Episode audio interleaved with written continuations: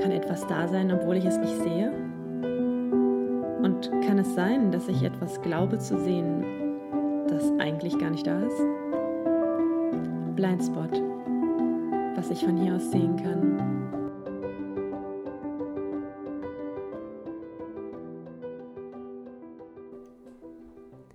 Hallo, hallo. Ich freue mich sehr, eine neue Podcast-Episode aufzunehmen, denn Trommelwirbel, das ist die erste Podcast-Episode mit meinem neuen Mikrofon und ich bin so stolz, dass ich geschafft habe, mich damit zu beschäftigen. Ich habe es seit Weihnachten und ich habe mich jetzt Mitte Februar am Scharmützelsee übrigens, wo ich also gerne hinfahre, ähm, habe ich mich endlich damit auseinandergesetzt und bin total gespannt auf das Ergebnis, wie es nachher klingt und so weiter. Schon ein bisschen rumgetestet und freue mich sehr. Ähm, und was auch spannend ist, ich habe in den letzten vier Wochen so viel erlebt und habe immer wieder aufgeschrieben, was ich euch erzählen möchte, denn es ist irgendwann so viel geworden, dass ich immer gar nicht geschafft habe, eine Podcast-Episode aufzunehmen, weil ich immer irgendwas Neues gelernt habe oder mich mit irgendwas beschäftigt habe, was mir dann immer gerade wichtiger war, als davon zu berichten. Deswegen wird diese Episode so ein kleines Sammelsurium an Erkenntnissen, an Empfehlungen, an ja, coolen Sachen, die ich gemacht habe und von denen ich euch erzählen möchte, falls ihr sie auch mal machen wollt. Ähm, aber erstmal eine kurze Alltagsgeschichte und zwar im Hinblick auf, wenn du deiner Intuition nicht vertraust, ja. Ähm, heute ist Sonntag. Am Donnerstag früh war ich kurz auf dem Balkon. Ist ja jetzt nicht kurz das Wetter gerade dafür, aber ich wollte irgendwann einen Tisch reinholen und habe dann auf dem Balkon gesehen, dass unsere Bastteppiche, also wir haben so ähm, ja, diese, diese, diese leichten Teppiche, ne, die man im Sommer immer so auf den Balkon legt, wo man dann seine Balkonmöbel oder die Tische draufstellen kann. Die waren irgendwie eingerollt oben auf den Balkonkissen, die wir so in, in Tüten eingepackt hatten. Und ich habe mich ganz kurz gefragt, warum liegen die eigentlich da oben? Lagen die nicht gerade noch auf dem Boden? Habe ich die zusammengerollt? Das war so ein ganz kurzer Fling von einer Kombination aus, warum liegen die da und sollten die da liegen. Ich habe das dann aber relativ schnell weggeschoben, weil ich ja eigentlich auf den Balkon gegangen war, um den Tisch reinzuholen. Denn ähm, ich hatte eine Coaching-Session und wollte da meinen Bildschirm ähm, nochmal separat draufstellen. Jedenfalls hatte ich es ein kleines bisschen eilig, habe dieses Gefühl also wieder weggeschoben, habe es nachher vergessen. Und zwei Tage später, ich hatte dann ähm, nicht zu Hause geschlafen am Donnerstag und Freitag und am Samstag komme ich wieder. Ähm, und dazu vielleicht noch, ich habe, bin am Samstagnacht ganz, ganz früh aufgewacht. Das war ja wirklich Donnerstagabend und Freitag noch viel mehr dieser krasse Sturm. Und ähm, ich hatte das komplett vergessen mit diesen Teppichmatten. Was aber witzig war, war, dass ich morgens geträumt habe, wie so meine türkise weiße Bastmatte durch, so durch den Wind fliegt, wie so ein fliegender Teppich.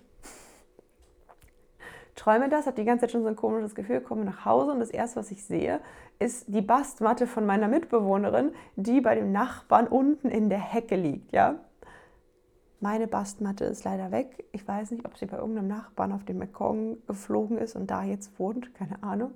Auf jeden Fall habe ich die leider nicht gefunden. Wo ich meine viel schöner finde als die von meiner Mitbewohnerin. War ich ein bisschen traurig. naja, den von meiner Mitbewohnerin habe ich natürlich eingesammelt. Genauso wie unseren einen ähm, wir haben so einen ganz leichten Blechblumentopf, den wir immer so an die an Brüstung hängen. Der war auch im Nachbarsgarten gelandet. Das ist so krass gewesen. Ne? Es gibt doch auch ganz viele von diesen ähm, Balkonverkleidungen, die aus so einem, ich weiß nicht, was das immer ist, aber so ganz vielen so ein, ähm, Stangen gemacht sind. Und die waren teilweise von den Nachbarn hier komplett zerfleddert und lagen überall rum. Das ist schon, schon ein heftiger Sturm gewesen. Und ähm, als ich nachts im Bett lag, habe ich auch ein bisschen darüber nachgedacht, wie das eigentlich Leuten gehen muss, die jetzt kein Zuhause haben und keine so vier stabilen Wände um sich herum. Also ich habe eine sehr, sehr große Dankbarkeit dem gegenüber gefühlt, dass ich das haben kann. Ähm, und mir auch echt Gedanken gemacht, wie es jetzt den Leuten geht, die irgendwo unter der Brücke liegen oder ja, einfach nicht so ein schönes Zuhause haben. Nicht spannend. Und wenn ich gerade bei dem Thema bin, wie es uns heute geht und ähm, das mal zu vergleichen damit einmal, wie es anderen Menschen geht oder wie es einfach auch Menschen früher ging. Ich lese gerade unheimlich viel historische Geschichten, also einmal ähm, historische Romane und dann auch eine Biografie. Also ich lese gerade die Biografie von Anne Frank. Und bin darauf gekommen, weil ich neulich bei Zeit Online mal ein bisschen im Feuilleton rumgelesen habe und da bin ich darauf gekommen, dass es jetzt im März kommt ein Buch raus, The Betrayal of Anne Frank. Und da geht es eben darum, dass sie nochmal versucht haben, mit einem ehemaligen FBI-Agent über mehrere Jahre aufzuarbeiten, wer denn eigentlich diese Familie Frank damals verraten hat. Weil eigentlich war ja der Krieg schon fast vorbei. Und eigentlich ähm, wurden gar keine Juden mehr aufgesucht. Und das ist irgendwie so einer der letzten ja, Suchtrupps, sage ich jetzt mal, der Gestapo gewesen, wirklich diese Familie ähm, noch ja, aus ihrem Versteck zu quälen, sage ich jetzt mal. Und da ging es halt darum, wer die eventuell verraten hat. Jedenfalls habe ich mich gefragt, ob ich mir das Buch vielleicht kaufen will. Und dann habe ich mal eine Rezension darüber gelesen. Und diese Autorin von der Zeit hat dieses Buch ziemlich auseinandergenommen und meinte, dass eigentlich nicht viel Neues drin steht und dass es ja wohl relativ oberflächlich war. Und dann habe ich irgendwie davon abgekommen. Aber sie hat ähm, die Biografie von Anne Frank sehr hervorgehoben und ich bin mir nicht mehr sicher. Ich habe das Buch jetzt gerade nicht hier. Melanie Müller hat ihn, glaube ich, geschrieben. Ich gucke noch mal kurz nach. Ähm, die lese ich jetzt auf jeden Fall gerade und bin dabei darauf gekommen, Melissa. Melissa Müller. So, was mich daran interessiert hat, war, dass in dem Tagebuch von Anne Frank, also die Geschichte geht ja so, dass ähm, der Vater der einzige Überlebende war. Und ähm, die Miep Gies, die Holländerin, die auch ganz viel dabei geholfen hat, die Familie zu verpflegen während der Zeit, in der die da ähm, in Amsterdam untergetaucht sind, die hat das Tagebuch gefunden, kurz nachdem die Franks deportiert worden sind. Und die hat das dann, nachdem sie den Vater Jahre später ähm, wieder getroffen hat, ihm ausgehändigt. Und er hat sich dann entschieden, dieses, ähm, dieses Buch zu veröffentlichen. Und dadurch ist Anne Frank ja am Ende auch so berühmt geworden und wir konnten so viel teilhaben an der Geschichte.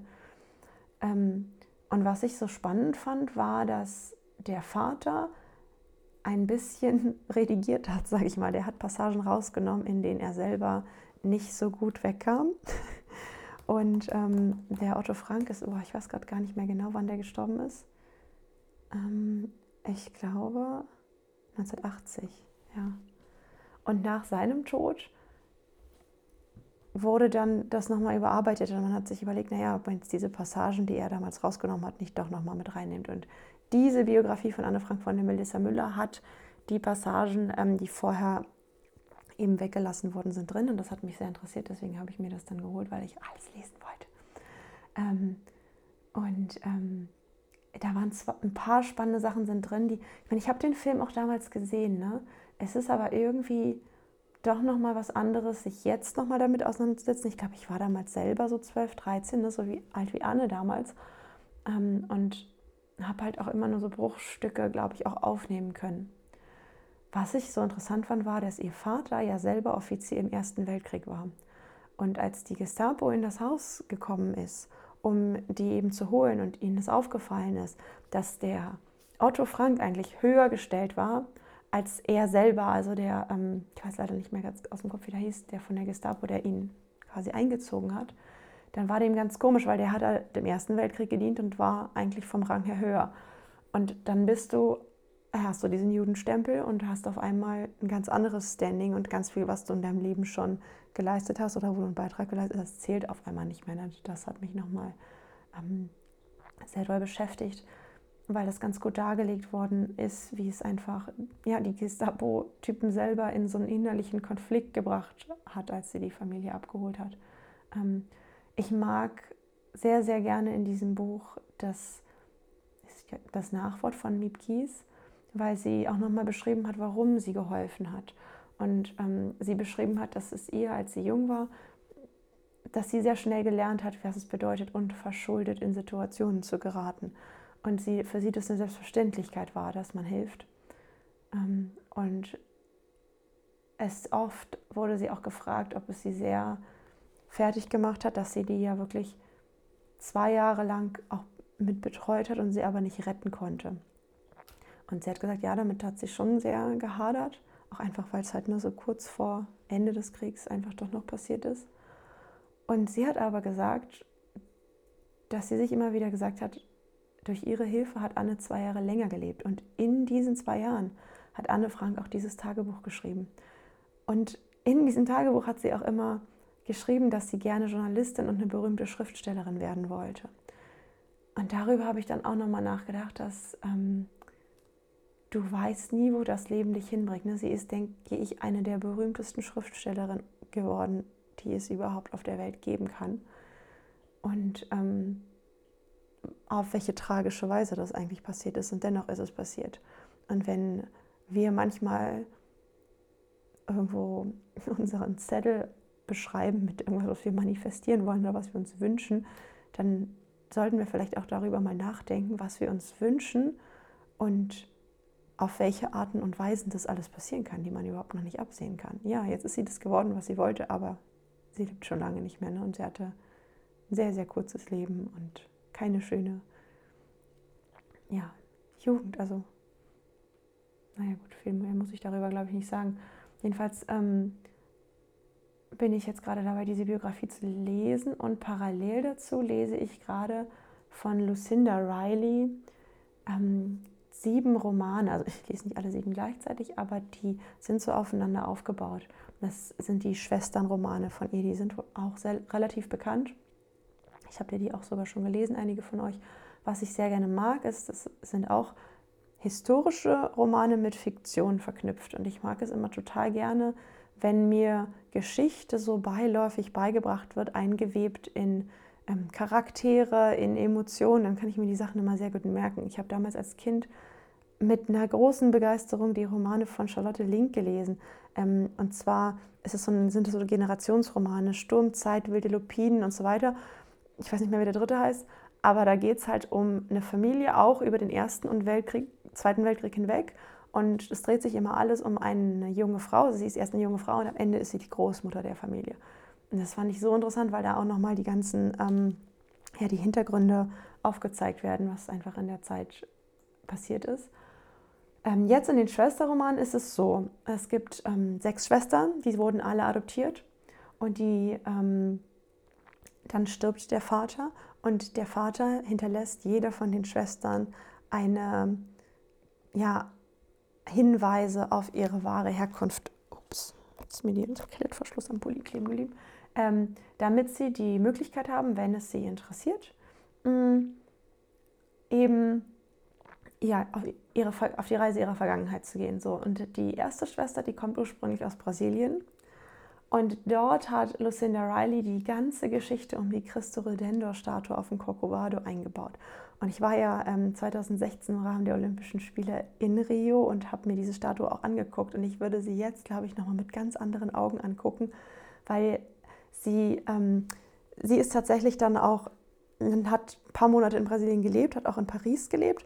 Dort ähm, ist der, ähm, hat der Konstrukteur der Statue eine ganze Zeit lang gelebt und sie hat witzigerweise neben dessen Urenkelin eine Weile gelebt und hat sich dann, ähm, also hatte ihre Wohnung da und hat ähm, von der auch die alten Tagebücher bekommen und hat wirklich äh, ganz genau aufgezeigt, was alles dafür nötig war, um diese 30 Meter hohe Statue zu bauen, weil du brauchst ja auch erstmal eine kleine Statue, dann musst du irgendwie überlegen, wie kriegst du dieses Monument ähm, dort raufgebaut, sodass es hält, dass es nicht umkippt, dass es auch Wetter ausgesetzt sein kann. Und ähm, da sind sie irgendwann darauf gekommen, diese Oberfläche als so, eine, als so ein Mosaik zu machen, so wie wir das aus dem Bad so unten in der Dusche kennen, so also super kleinen vielen Steinen. Und die Frauen ähm, Rios haben diese ganzen kleinen Mosaike, Mosaikdreiecke sozusagen, raufgeklebt und haben vorher immer hinten auf die Rückseite die Namen derer geschrieben, die sie lieben. Finde ich total schön, habe ich vorher nicht gewusst. Und man kann auch, ähm, wenn man unter Schwesternromane und Lucinda Riley ein bisschen googelt, kommt man auf so eine Seite, wo sie ganz viele Informationen auch gesammelt hat über den historischen Hintergrund von ihren Romanen. Ähm, Im zweiten Buch, ähm, bei der zweitältesten Schwester, geht es zum Beispiel um die ähm, Musik von Edward Grieg, der ja das, ähm, der Per Günd geschrieben hat. Das habe ich damals in der Theater AG aufgespielt und ich mag die Musik total gerne und jeder kennt, glaube ich, diese Morgenstimmung. Das ist ja eins der bekanntesten Lieder daraus und da hat sie auch sehr, sehr viel ähm, ja, Historisches aufgearbeitet, was dann eben so mitschwingt, was man sich dann merkt, Sachen, die man vorher gar nicht wusste. Und was ich immer total spannend finde, ist dann auch über die ähm, Autorin zu recherchieren. Und Lucinda Riley ist leider letztes Jahr verstorben schon. Ähm, was ich an ihr total mag, wie sie beschreibt, sie hat sich dieses Projekt vorgenommen. Sie hatte auch einen Verlag davon überzeugt, wirklich diese sieben Bücher ähm, zu bringen. Also es gibt sechs Schwestern und eine unbekannte Schwester. Was es mit der auf sich hat, das wird im siebten Band aufgelöst. Ähm, und dann ist Lucinda Riley nach diesem großen Erfolg der Veröffentlichung des siebten Bandes ist sie verstorben an Krebs. Und sie hat tatsächlich die ganzen letzten Bücher schon mit dieser Krebserkrankung im Rücken geschrieben. Und ihr Sohn, mit dem sie auch zwei Kinderbücher geschrieben hat, der schreibt jetzt den allerletzten Band zu Ende, in dem es um den Vater geht. Ja, das finde ich auch irgendwie total schön, wie das dann in der Familie einfach weitergetragen wird. Und was sie gesagt hatte, was ich wirklich mochte, war, dass sie, ähm, so wie wir das ja auch haben, wenn wir eine Geschichte lesen, dass wir dann immer traurig sind, wenn die vorbei ist. Oder ich habe jetzt zum Beispiel gerade den Mentalist zu Ende geguckt und jetzt bin ich total traurig, weil jetzt habe ich das Gefühl, jetzt sind meine ganzen Freunde in Anführungsstrichen aus der Serie irgendwie weg. Oder ich denke, was gucke ich denn jetzt als nächstes? Ähm, man fühlt sich so verbunden und genauso geht es dem Autor natürlich auch. Da habe ich immer gar nicht so richtig nachgedacht. Und ähm, drüber und wahrscheinlich noch viel mehr, weil man ja so involviert ist mit seinen Figuren. Und sie meinte, für sie war das total schön, tatsächlich zu wissen, ich schreibe sieben Bücher, auch wenn sie wusste, das war eine Arbeit von acht Jahren am Ende.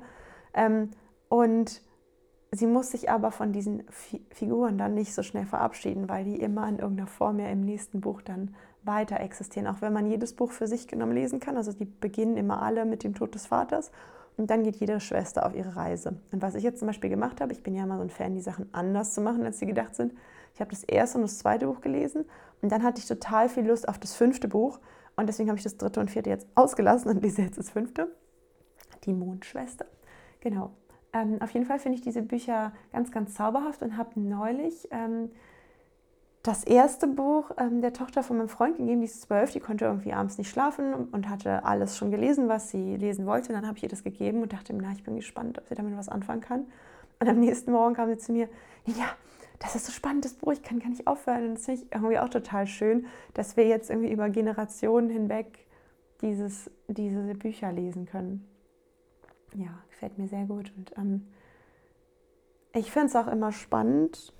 Mhm ich habe irgendwie bei dieser Krebserkrankung von Lucinda Riley an einen anderen Autor, einen deutschen Autor gedacht, und zwar Wolfgang Herrndorf.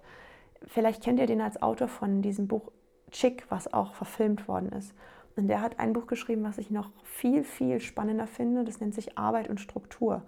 Und das ist sein, naja, das Tagebuch von der Diagnose seiner Krankheit bis zu seinem Tod. Muss man wollen, ja. Ähm, ist auch teilweise harte Kost. Aber es ist so, mm, ich finde es ein bisschen so ein Aufruf ans Leben, weil man mit der Vergänglichkeit desselben konfrontiert wird. Er hat auch beschrieben, dass er ein großer Perfektionist war und Sachen nie fertig bekommen hat, bis zu dem Moment, als er diese Diagnose bekommen hat und ihm klar war, okay, ich weiß jetzt ziemlich sicher, ich werde nur noch so und so lange leben und in der Zeit ähm, will ich jetzt noch alles Mögliche schaffen. Er hatte einen Gehirntumor, das heißt, ihm war klar, dass er irgendwann seine Kapazitäten verlieren wird. Ne? Und was er auch gemacht hat, ist wirklich schon zu planen, wie er denn abgehen möchte von dieser Welt. Und er wollte halt nicht, dass es unkontrolliert wird ne, oder dass er sich nicht mehr im Griff hat oder dahin sieht. Und am Ende hat er sich tatsächlich erschossen und zwar an einem der letzten Tage, wo das auch noch von seiner Motorik und ähm, geistigen Kapazität möglich gewesen wäre. Also ich finde das Buch unheimlich interessant, aber ähm, ja, wie gesagt, harter Tobak und muss man, ähm, muss man sich überlegen, ob man, ob man das möchte. Genau. Mhm ja, das so zu den Büchern, die ich gerade lese, die mir sehr, sehr gefallen. Und ähm, was mir gerade noch einfällt, als im, im, ich die Anne Frank-Biografie gelesen habe, ähm, dass Anne Frank tatsächlich ein kleines bisschen jünger sogar war als meine Oma.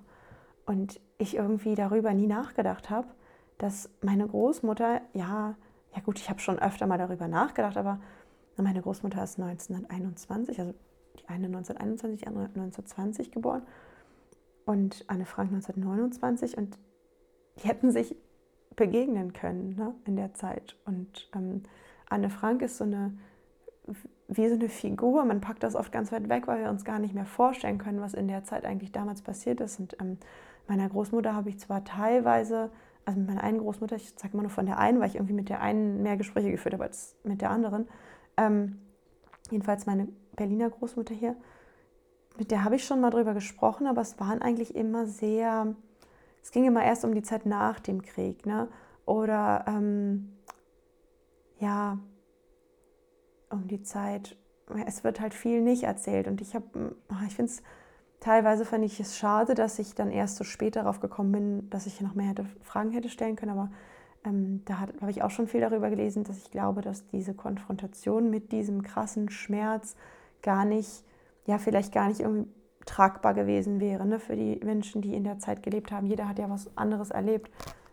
Jeder hat ähm, hoch, Leid erlebt, Schuld auf sich geladen. Es gibt so viele unterschiedliche Schicksale aus dieser Zeit und nicht jeder ja, kann es zu der Zeit ähm, vielleicht tragen. Und ähm, dabei fällt mir was anderes ein, was ich auch noch gemacht habe. Ist eine gute Überleitung jetzt eigentlich. Kann ich das tragen oder kann ich das nicht tragen? Ich arbeite ja viel auch mit Aufstellungen, also systemischen Aufstellungen, Familienaufstellungen und habe neulich zum ersten Mal eine schamanische Aufstellung besucht. Ähm, ich war auch schon zweimal bei einer Schamanin. Ich mag die Arbeit total gerne, weil die sehr körperlich ist, sehr energetisch. Und ähm, da ist es so ein bisschen ähnlich wie bei den Familienaufstellungen, nur dass du selber die ganze Zeit im Thema mit bist. Also in der Familienaufstellung ist es so, du nimmst dein Thema und du wählst eine Person für dich, die repräsentativ für dich da reingeht. Und erst wenn so die gröbsten Sachen gelöst sind, dann kommst du selber mit ins Bild. Und bei der schamanischen Aufstellung ist es so, dass du von Anfang an selbst im Bild bist. Und es ist sehr, sehr, sehr viel körperlicher. Und jedenfalls, was ich in den Aufstellungen immer gelernt habe, ist, dass ich manchmal vorher Angst vor dem Thema hatte und dachte, oh Gott, ich weiß nicht, ob ich das jetzt wirklich aufstellen will oder ob mir das zu krass ist. Und der Körper reagiert ja auch immer schon so mit Aufregung, Nervosität, wenn ich weiß, ich bearbeite jetzt ein Thema. Und was ich gelernt habe, war, es zeigt sich immer nur das, was du wirklich auch an dem Tag tragen kannst.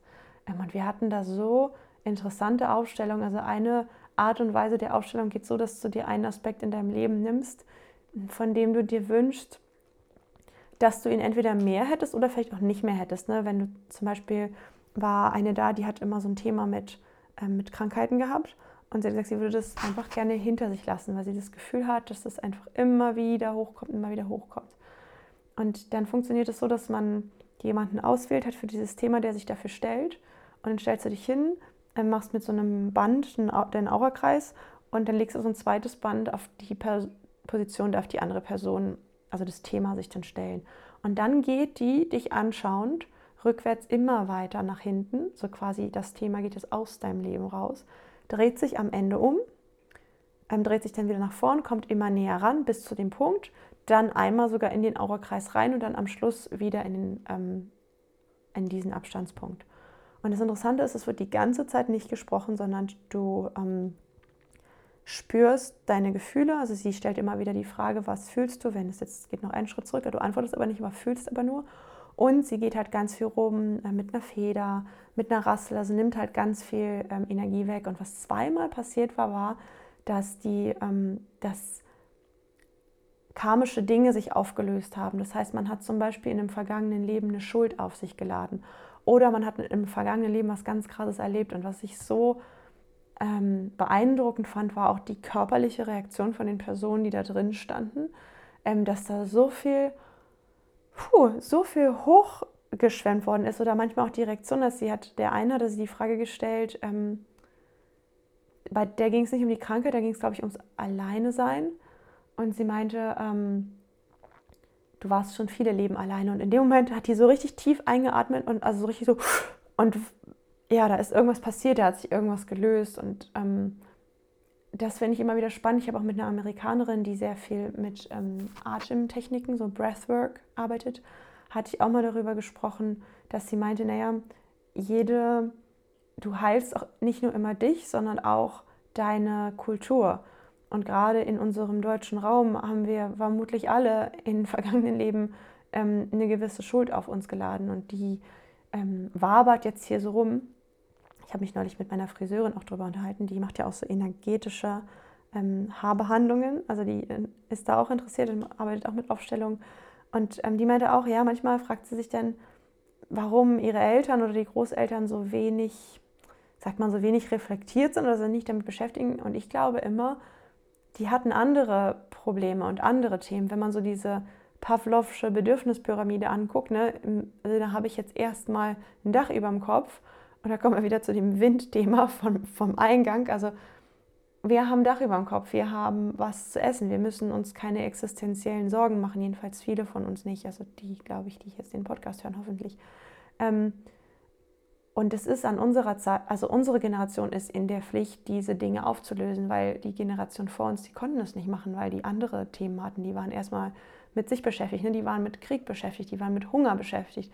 Und ähm, wir sind jetzt, haben das Privileg, dass wir diese Sorgen nicht haben. Wir haben vielleicht, wir, ne, haben andere Themen, aber ich glaube, das, daran liegt es auch, dass jetzt viele von uns in diese Selbstreflexion gehen, dass diese ganze Coaching-Welle hochkommt. Und ähm, das liegt nicht daran, dass wir irgendwie toller sind als äh, die Generation davor, sondern wir haben einfach weniger existenzielle Probleme. Und de deswegen können wir das machen. Und ähm, ich nehme die Aufgabe gerne und finde das immer wieder spannend, mich mit so Sachen, ja, mich mit so Sachen auseinanderzusetzen, um dann halt in der aktuellen Zeit auch wieder befreiter herumgehen zu können und um halt auch diesen ganzen Dreck nicht an die nächste Generation weiterzugeben. Dafür finde ich, ist das auch super wichtig.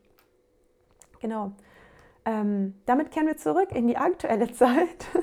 Und ich erzähle euch noch ein bisschen, was ich sonst noch so gemacht habe. Und zwar, ähm, also auch lustig, ich habe ähm, letztes Jahr, ich, ich, ihr wisst ja, ich räume gerne um und ich mache immer gerne nochmal, ne, ich lasse dann Energien frei oder muss irgendwie umsortieren und brauche dann irgendwie ein neues Bild.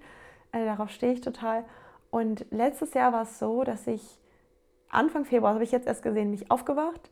Es war wirklich so ein Ding von 5 Uhr morgens aufgewacht. Ich muss mein Zimmer umstellen. Ich muss mein Bett mal auf die andere Seite rücken. Das hatte ich schon seit Einzug mal überlegt. Aber es war mir dann immer nicht wichtig genug und ich habe einmal so einen Druck gespürt, das zu machen. Und ich habe mich jetzt mal ein bisschen tiefer gehender mit Feng Shui auch beschäftigt. Und was ich so interessant fand, war, ähm, im Feng Shui geht es ja auch darum, wie nicht nur, wie finde ich mein menschliches Glück, also ich beschäftige, man beschäftigt sich mit Selbstreflexion, mit Coaching-Tools, mit was auch immer es alles da gibt, sondern wie kann ich auch im Einklang mit der Erde und dem Universum leben. Also ähm, wie kann ich die Energie auch nutzen, die rumfliegt und die nicht andauernd blockieren. Mm. Und so, also auf die Einrichtung deiner Räume und die Ausrichtung auch deines Zuhauses so ein bisschen bezogen. Das macht total viel Spaß und was ganz spannend ist, es gibt im Feng Shui so einen Aspekt wie fliegende Sterne. Und jedes Jahr zum chinesischen Neujahr ist es so, dass in den acht Himmels, in den neun Himmelsrichtungen, die wir haben, also acht Himmelsrichtungen und die Mitte, ja, so Norden, Osten, Süden, Westen, Nordwesten, Südwesten, Nordosten, Südosten. Und dann gibt es so eine, ähm, ja, ja so eine Mitte, wenn du dir jetzt so ein Rechteck nimmst und legst da so diese neun Felder drauf. Denn ähm, acht Felder geht ja nicht, deswegen gibt es immer eine Mitte. Jedenfalls gibt es diese neun ähm, fliegenden Sterne und die fliegen jedes Jahr zum chinesischen Neujahr in andere Felder. Das heißt, ähm, dieses Jahr ist zum Beispiel ähm, im Norden der Erfolg. Und das war im letzten Jahr dann woanders. Oder es, es gibt halt immer sehr, sehr positive Aspekte und ein bisschen herausfordernde Aspekte. Es gibt beides. Und dann kannst du halt so ein bisschen gucken, wie kannst du das harmonisieren und so weiter. Und was ich so witzig finde, ist dass ähm, letztes Jahr wirklich ich auf Punkt zum chinesischen Neujahr da aufgewacht bin und mein Bett umgedreht hatte, weil das dann auch für mich tatsächlich gepasst hat. Also es gibt einmal so diese grundsätzlichen, die fliegen Sterne gehen in die bestimmten Himmelsrichtungen und dann, dann kannst du nochmal gucken, ähm, was für ein ja, energetischer Typ du bist und ähm, welche Himmelsrichtungen für dich gut sind. Es gibt die Ost- und die Westgruppe. Für manche Leute sind halt vier andere Himmelsrichtungen noch ein bisschen hilfreicher als für andere. Und dann kann ich jetzt zum Beispiel gucken, was ist der Norden bei mir. Bei mir liegen zum Beispiel im Norden die Beziehungen und im Norden liegt jetzt dieses Jahr auch der Erfolg. Ah ja, interessant, okay, und wie richte ich mich denn aus? Ne? Also du kannst, es gibt tausend Millionen noch tiefere Aspekte, auf die man auch noch immer gucken darf. Ähm, bestimmte Herausforderungen in dem Jahr. Aber ich finde es lustig, das irgendwie zu nutzen, einfach so ein paar Grundlagen. Ähm, und dann einfach mal zu spüren, okay, hat das was mit mir gemacht, hat das für mich was verbessert. Ich bin wieder kein Freund davon zu sagen, oh, tut mir leid, mein Schreibtisch liegt ja leider im Ostsektor, da liegt jetzt die Krankheit, da kann ich nichts machen. Also darum geht es nicht. Und auch nicht, das wieder zu dogmatisch zu nehmen, sondern wirklich mal zu gucken, ähm, du kannst auch ein bisschen gucken, okay, was sind gerade die Themen in diesem Jahr ähm, in den vier Himmelsrichtungen, die bei mir so ein bisschen vielleicht oben stehen. Manchmal ist es doch so, dass man das Gefühl hat, krass, in diesem Jahr habe ich ganz viel in Bezug auf meine Gesundheit vorangebracht, aber vielleicht ein bisschen weniger im Business. Aber das kann sein, dass das jetzt gerade genau Thema war. Das heißt, ich gucke mir das an, was sind meine Themen in diesem Jahr, was ist besonders begünstigt und ähm, beobachte mich und schaue dann, wenn ich jetzt vielleicht ähm, im Business gerade was habe, wo es um Konflikte geht oder so, dass es vielleicht dann gerade an der Zeit ist, okay, mich in der Hinsicht immer noch mal zu hinterfragen, ähm, nicht noch den Konflikt extra zu suchen, sondern zu gucken, okay, das ist vielleicht eine Zeit, in der ich ein bisschen mehr nach innen gehe, in der ich meine Vision noch mal überarbeite. Das ist total ähm, interessant und spannend zu wissen und sich darauf so ein, ja, so ein kleines bisschen einzulassen, solange es hilfreich ist.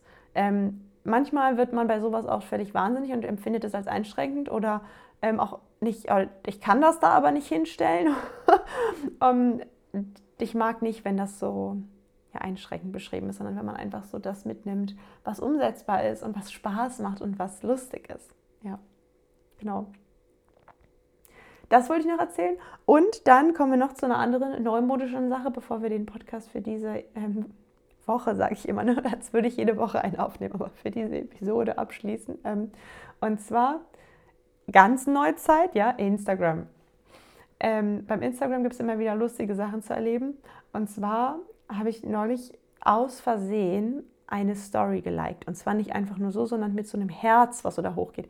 Ich bin manchmal überfordert, wenn die Stories, die, die laufen ja von Instagram auch manchmal bei Facebook dann rein. Und dann wollte ich eigentlich nur bei einer Story die bestand halt aus, aus zwei Stories. Ne? Und ich wollte diesen einen Balken nochmal zurückgehen. Auf einmal bin ich aber nicht diesen Balken zurück, sondern in die vorangegangene Story von irgendeiner anderen Person, mit der ich gar nicht so viel zu tun habe und habe auf einmal so ein Herz der geschickt auf die Story.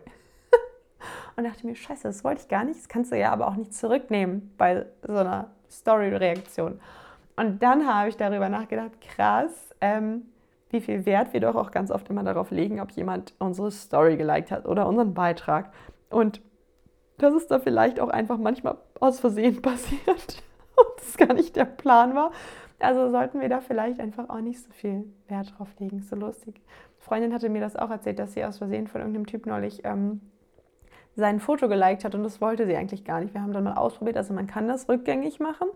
Wenn die Person das noch nicht gesehen hat, ist es so, das verschwindet dann auch wirklich wieder aus der ähm, Informationsleiste. Man kann es dann liken und dann wieder entliken. Aber es kann halt auch sein, dass die Person es dann schon gesehen hat, ähm, weil man kriegt ja immer so eine Benachrichtigung. Jedenfalls muss ich darüber total lachen, dass man ja wirklich manchmal einfach da aus Versehen auf irgendwas klickt. Und das war gar nicht der Plan. Deswegen sollten wir auch da wieder immer nicht zu das alles so überbewerten. Genau. Mhm. Genau. Und vielleicht, ach, es macht gerade so einen Spaß, ich, ich, ich erzähle euch jetzt wirklich einfach alles, was mir durch den Kopf gegangen ist. Ähm, mir ist neulich auch noch was Lustiges aufgefallen, und zwar, dass ich manchmal, wenn jemand so total begeistert von was ist oder irgendwas erzählt, dass ich dann in dieser Begeisterung auf irgendwas aufspringe, was ich überhaupt nicht machen möchte. Ähm, die ältere Tochter von meinem Freund hat neulich erzählt, dass sie eine Klassenfahrt machen und die Klassenfahrt ist zu so kurz. Dann haben sie überlegt, ob sie die verlängern und dann irgendwie mit Aufsichtspersonen, vielleicht den Eltern oder so, noch ein paar Tage da bleiben und campen. Und aus irgendeinem Grund dachte ich, es wäre voll die coole Idee. Und ihre jüngere Schwester dachte das auch. Und irgendwie haben wir beide dann so darauf eingestiegen, meinen, ja, wir wollen mit. Und auf einmal sagt die jüngere Schwester, die ist neun, so mitten in der, in der Begeisterung, sie, sie ist so auf dem Sofa nach vorne, sie sich gelehnt meinte, ja, ich will mit. Auf einmal stoppte sie in ihrer Bewegung und sagte, ich campe überhaupt nicht gerne. Und in dem Moment, als sie das gesagt hat, dachte ich so, stimmt, ich auch nicht ich campe überhaupt nicht gerne. Ich, warum will ich das überhaupt? Ich mag das gar nicht. Ich finde das unbequem und dann sind die Sachen da immer alle in dem Zelt. Und also ich mag vielleicht dieses Glamping, so dieses glamouröse Camping, wenn man irgendwie schöne Sachen dabei hat und eine hohe Matratze und nicht auf dem kalten Boden schlafen muss. Das wäre vielleicht noch okay. Das war so witzig, weil wir irgendwie, sie hat das so begeistert, hat erzählt, dass wir irgendwie dabei sein wollten, obwohl es gar nicht für uns gewesen wäre. Und bei sowas muss ich echt aufpassen. Ich habe neulich so ein. Ähm, Französischkurs gebucht. Ich habe ähm, erst bei Duolingo Französisch gelernt. Ich finde Französisch eine super schöne Sprache. Ich habe es in der Schule sehr gerne gehabt, bereue immer noch, dass ich es in der Oberstufe abgewählt habe und wollte das immer noch mal wieder auffrischen, neu lernen. Und dann habe ich es bei Duolingo probiert. Das war mir irgendwie zu nervig mit dieser komischen Eule und diesem Geplinge. Und dann habe ich auch dauernd E-Mails bekommen, ich soll jetzt weiterlernen und steige sonst in der Liga ab. Das fand ich irgendwie komplett nervig. Dann habe ich es bei Bubble probiert, fand ich ein bisschen besser. Ähm, aber hatte auch irgendwie das Gefühl, dieses Angeklicke, das gibt mir irgendwie nicht dieses richtige Gefühl. Ich klicke zwar die richtigen Sachen an, aber ähm, ich habe nicht das Gefühl, dass ich wirklich was lerne oder dann sprechen könnte. Also wollte ich doch lieber einen Kurs machen. Und dann gab es von der Volkshochschule tatsächlich so einen Schnupperkurs, auch noch bei mir um die Ecke. Und ich dachte mir, cool, buche ich. So, vielleicht noch zusätzlich, ne, ihr habt noch im Hinterkopf all die Sachen, von denen ich euch erzählt habe, habe ich alle in den vergangenen vier Wochen gemacht, plus noch äh, einige zig Sachen mehr, die ich jetzt nicht erzählt habe. Aber trotzdem dachte ich mir, nö, glaubst du dir diesen Französischkurs rein? Und der wäre dann letzten Donnerstag gewesen. Und als der immer näher kam, hatte ich überhaupt keine Lust mehr. Ne? Ich war dann sehr dankbar, als der, dass der aufgrund des Sturms abgesagt wurde. Jetzt ist er diesen Donnerstag. Ich weiß gar nicht, ob ich dann wirklich Lust darauf habe, aber das passiert mir manchmal, dass ich dann im Eifer des Gefechts irgendwas zusage und überhaupt äh, das noch nicht ganz mir überlegt habe. Also dieses mir nicht nochmal Zeit genommen zu überlegen, okay, wie sieht denn überhaupt meine nächste Woche aus? Was habe ich denn da alles schon? Was ist obligatorisch? Was muss gemacht werden, dass ich vielleicht die Sachen auch zuerst mache und dann nicht immer so diese Sachen mich so leiten lasse. Ja, ist immer so ein bisschen Yin-Energiemäßig, so sehr schön, flexibel zu sein. Ich lasse mich leiten, ja. Aber hier, wo ist meine Yang-Energie? Ich brauche auch eine Struktur. Was muss jetzt erstmal gemacht werden? Und in dieser Struktur kann ich mich ja dann nochmal bewegen. So, jetzt kommen wir abschließend zur letzten Sache, die mir passiert ist. Und zwar habe ich am Freitag, äh, Freitag war ein großer Tag der Anfragen, da habe ich tausend E-Mails mit irgendwas bekommen. Und die letzte war abends. Ähm, ich hatte mich ja für Ende April für einen Poetry Slam beworben, weil ich das gerne mal machen wollte. Ich habe ja schon dreimal jetzt Reporter Slam gemacht und das hat mir Spaß gemacht. Dachte, okay, machst du mal einen Poetry Slam? Ähm, und wollte mir Zeit nehmen und habe dann irgendwie gesehen, dass Ende April da ein Termin war. Da dachte, da hast du Zeit, da kannst du dich nochmal mit den Texten auseinandersetzen, wie man jetzt wirklich auch die Wörter schön aneinander baut, dass man einen schönen Text hat, den die Menschen auch gerne hören. Ne? Und am Freitag bekomme ich eine E-Mail von dem Veranstalter und die schreiben, dass jetzt für den kommenden Dienstag jemand abgesagt hat und spontan Platz frei geworden ist und ob ich Lust habe, den einzunehmen. Und dann habe ich mir die ganze Zeit gedacht, Ninja, jetzt mach erstmal das andere fertig, du musst jetzt diese E-Mail nicht beantworten. Und das hat mich aber, es hat mir so richtig im Nacken gesessen. Ich dachte, aber wenn jetzt, wenn sie jetzt jemand anders fragen, und es wäre doch lustig. Und ich habe ja manchmal auch die Tendenz, Sachen so total zu zerdenken. Und was, wenn ich jetzt bis April ganz viele Texte schreibe, die alle kacke sind, oder irgendwie mich da irgendwie so reinsteigere und ähm, dann das gar nicht mehr machen will, warum mache ich es nicht einfach am Dienstag? Mir wird schon irgendwie was einfallen. Ich habe ja auch schon so ein paar Texte. Ähm, und ich mache es einfach. Was soll denn so, was soll sein? Ne? Und dann die coole Version von mir gesagt, was soll sein? Im schlimmsten Fall äh, habe ich halt keinen super guten Text oder vielleicht auch einen schlechten Text ähm, und fliege dann gleich raus, dann gehe ich wieder nach Hause und dann ist gut. Und dann trete ich da vielleicht im April nochmal auf. So. Und es fühlte sich alles ganz gut an. Also habe ich dann nach einer halben Stunde Bedenkzeit auf diese E-Mail geantwortet, dass ich dabei bin. Easy cheesy. Ja, jetzt ist zwei Tage später. Ich habe gestern mal kurz gesessen, habe überlegt, welchen Text und wie und dachte mir, was habe ich mir denn dabei gedacht? Ich habe nächste Woche auch ein paar Abgaben. Ich bin noch zweimal im Büro, also ich habe auch, habe auch zu tun. Ähm, dachte mir, ja gut, ähm, habe nebenbei mir äh, auch hier gerade zu Hause ein komplett neues Büro eingerichtet und dachte mir so, manchmal verstehe ich nicht, warum ich mir jetzt für dieses Wochenende so einen extra Stressfaktor noch hineingelegt habe. Einfach weil ich irgendwie kurz dachte, also das war in dieser Moment, ne? Oh ja, ich glaube, das ist eine gute Idee. Ich mache einfach mal mit und das nicht richtig zu Ende gedacht. Also ja, ich, ich bin gespannt, wie es ausgeht. Ich werde euch berichten. ich hoffe, ähm, es wird okay. Ja, das ist so die kleine Reise in die Vergangenheit, äh, die Gegenwart und die Zukunft. Und ähm, damit will ich mich verabschieden, wünsche euch ähm, einen ganz tollen Sonntag. Ich bin gerade nicht sicher, ob ich das heute noch hochlade, sonst ansonsten eine richtig schöne Woche und ähm, freue mich, wenn wir uns dann schon bald wieder hören. Ja, und ähm, Kommentare immer, sind immer sehr, sehr herzlich willkommen beim Instagram-Account unter blindspot-podcast ähm, oder auch gerne bei Apple Podcast oder Spotify, wenn der Podcast euch gefällt. Lasst mir gerne einen Stern da. Oh, jetzt regnet es wieder. Ähm, genau. Und wenn ihr euch ähm, ja, für weitere Texte dazu interessiert, dann könnt ihr gerne mal auf meiner Webseite vorbeischauen.